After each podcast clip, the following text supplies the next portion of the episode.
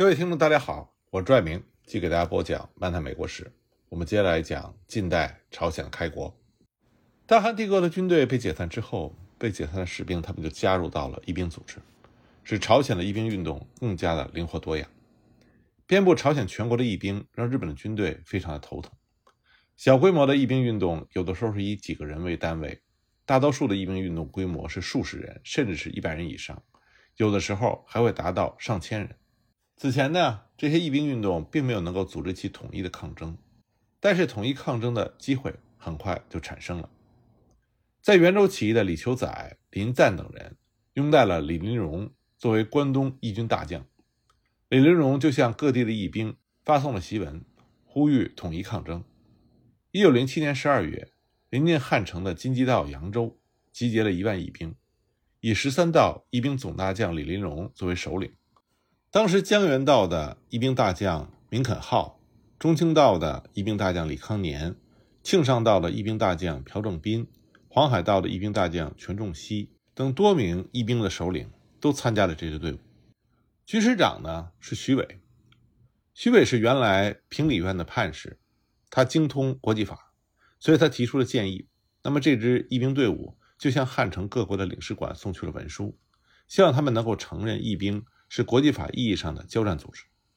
日本当时把义兵视为暴徒，所以义兵被捕之后无法按照国际法的规定以俘虏论处。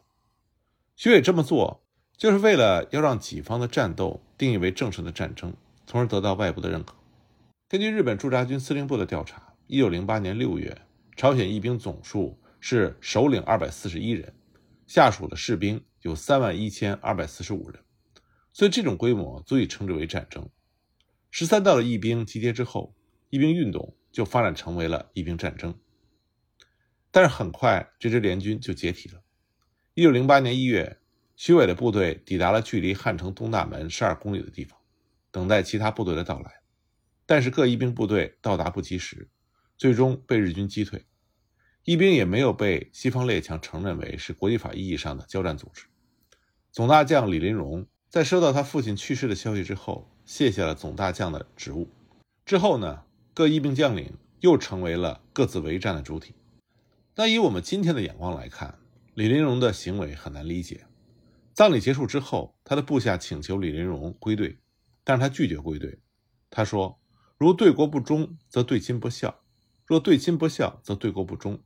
吾三年服丧，然后再举义旗，扫荡日本，恢复大韩。”虽然李林荣他所提倡的是忠孝一致。但他的做法明明是以孝为先，在儒家思想里，忠本来是孝类推出来的产物，所以孝在先，只有这样才合乎于道。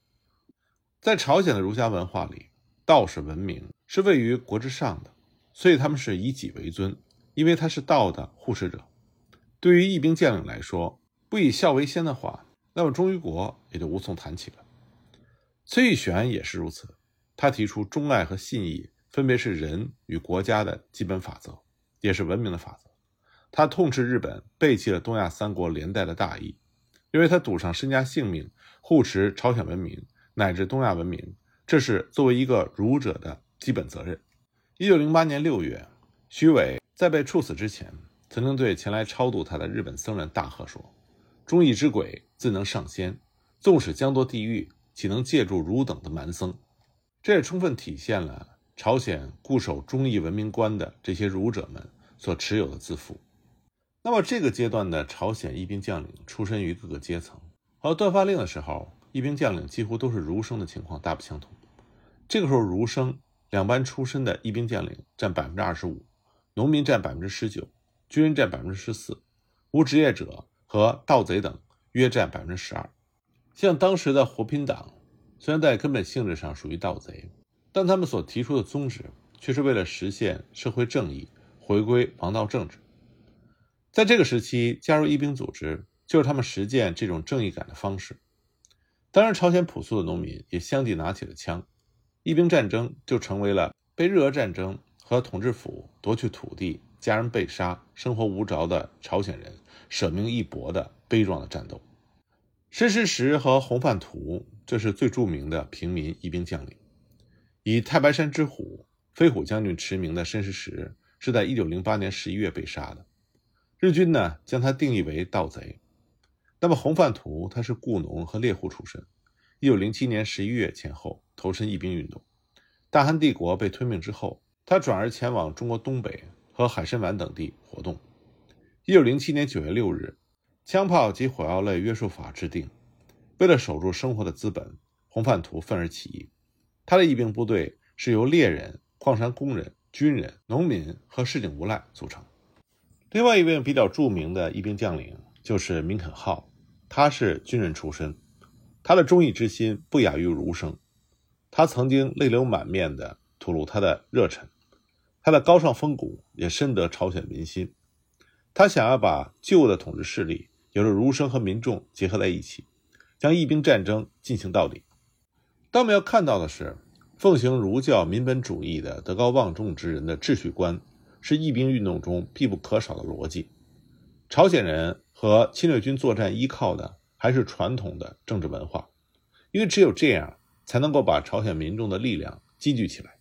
越是在抵御外部侵略的时候，本地民众的传统思想更是抵抗的基石，这在朝鲜也不例外。义兵的将领们在赢得民心这方面煞费苦心。洪范图等人以狭义的逻辑来吸引民众，而有威望的。儒生义兵将领则在努力的教化民众的同时，也注重纪律性。李银赞就是典型，他标榜正义来俘获民心，不直接从民众的手中抢夺粮食和军费，而是通知村长再进行征收，购买东西一定是付钱的，虽然偶尔也会发行军票，但日后一定会换成货币。所以民众非常欢迎像李英赞这样的队伍，不仅自愿为其掩护。甚至还充当起了他的密探。虽然李英赞的队伍里也有无赖之辈，但他并不驱逐这些人，而是用自己的德行来教化他们。对于义兵战争，爱国启蒙运动阵营又是怎样的态度呢？出人意料的是，尽管同样是恢复国权运动的主要力量，但是爱国启蒙运动阵营中的很多人对于义兵运动非常冷漠，即便是爱国启蒙运动组织中最为激进的大韩自强会也不例外。大韩自强会因为政治活动过于激进，在一九零七年八月被迫解散。同年十一月十七日，大韩自强会转变成为了大韩协会。大韩协会虽然远不及义进会，但它也有两万多人，是仅次于义进会的势力。总务尹孝定曾经大胆地把义兵运动称之为是暴行，认为应该彻底的批判。这种思想是受当时全世界流行的社会进化论的影响。将达尔文主义运用于人类社会的社会进化论，他们认为，人类在弱肉强食、优胜劣汰、适者生存的激烈竞争中，文明才能走向进步。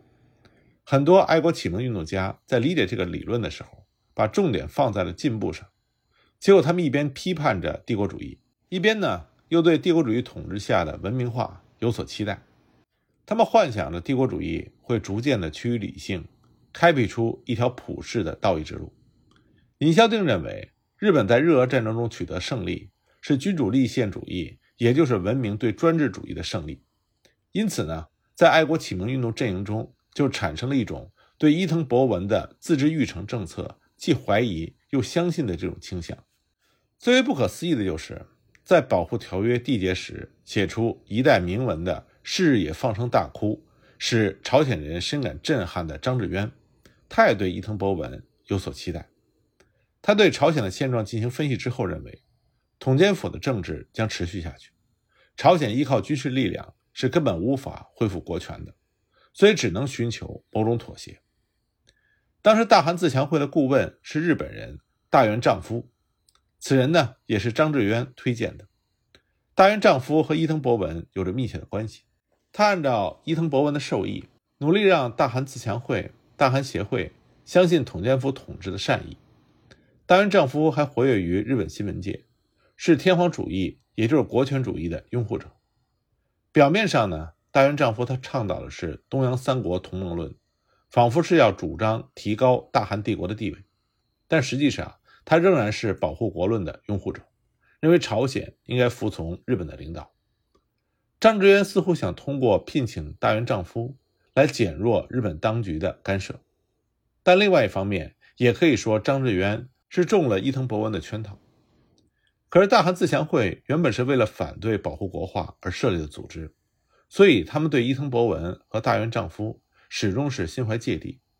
而且呢，大韩自强会又曾经积极的参与了反对高宗让位的运动。正因为如此，最终大韩自强会也被迫解散。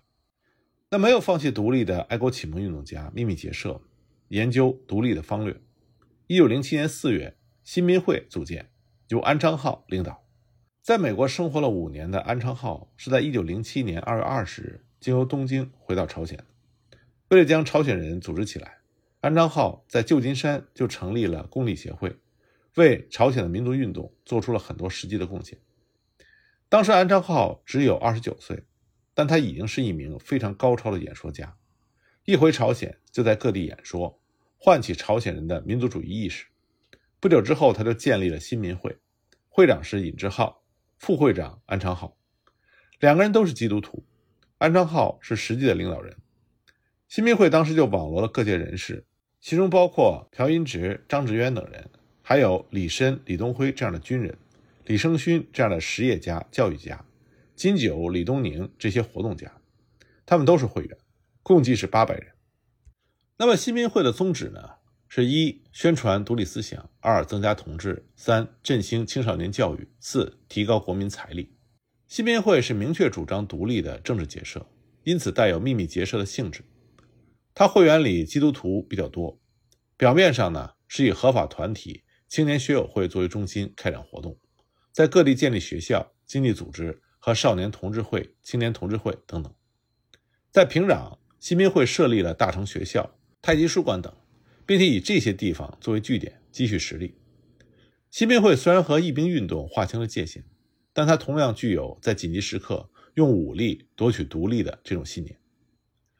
张志渊他是新民会的会员，同时呢，他也参加了主动拥抱大元丈夫的大韩自强会和大韩协会的活动。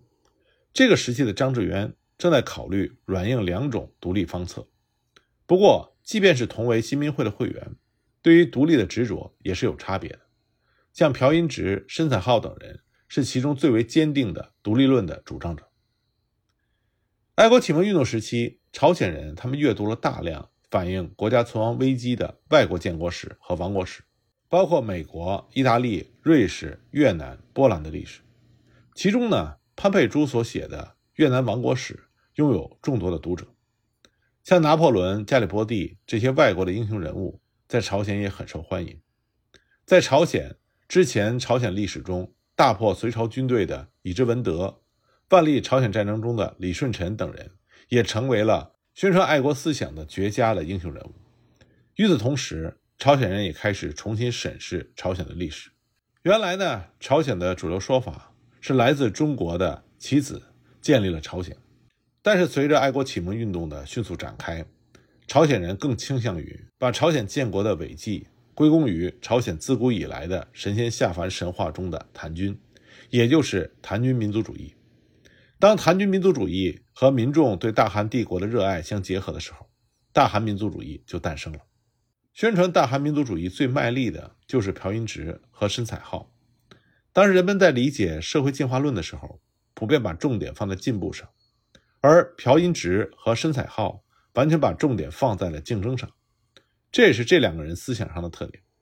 他们认为现实的世界只有残酷的竞争，没有普世的道义。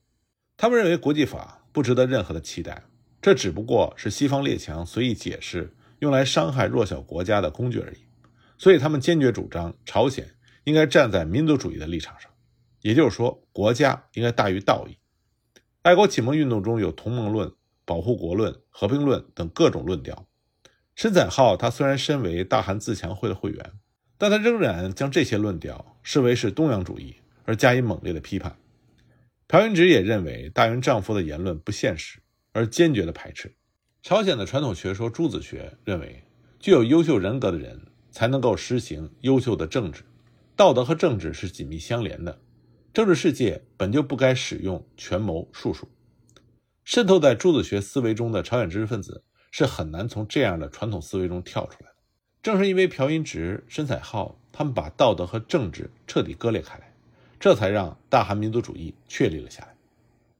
申彩浩的民族主义是最为彻底，申载浩呢，他本来是一位德高望重的儒者，他本该走上仕途，可他却投身于皇城新闻、大韩每日申报，宣传激进的民族主义。他对社会进化论有着非常深刻的理解。他不单单批判弱肉强食的现实世界，还主张自己也要成为强权的信奉者。这种思想是建立在国家之上的民族主义，是不仅不向国际社会寻求道义，还要主动的放弃道义，一心想利用强权来跻身于强权世界的民族主义。申载浩通过和朱子学的彻底割裂，他批判了普世主义的世界观，主张转向特殊主义的世界观。像日本的福泽谕吉也曾经说过：“百卷万国公法，抵不上数门大炮。”所以我们可以看到，民族主义在当时的东亚三国是非常流行的。申载浩也把自己置于福泽谕吉相同的位置。申载浩主张用实力赢得独立，在对义兵持冷淡态度的爱国启蒙运动阵营里，申载浩的义兵观是比较积极的。他认为义兵是义士和忠臣，他还认为。要想建立尊重国权的近代国家，必须进行国民革命，所以他给予了甲午农民战争领袖全琡准很高的评价，说全琡准是革命家。爱国启蒙运动家普遍具有愚民的思想，认为甲午农民战争和全琡准是愚昧的，就连朴荫直也这么认为。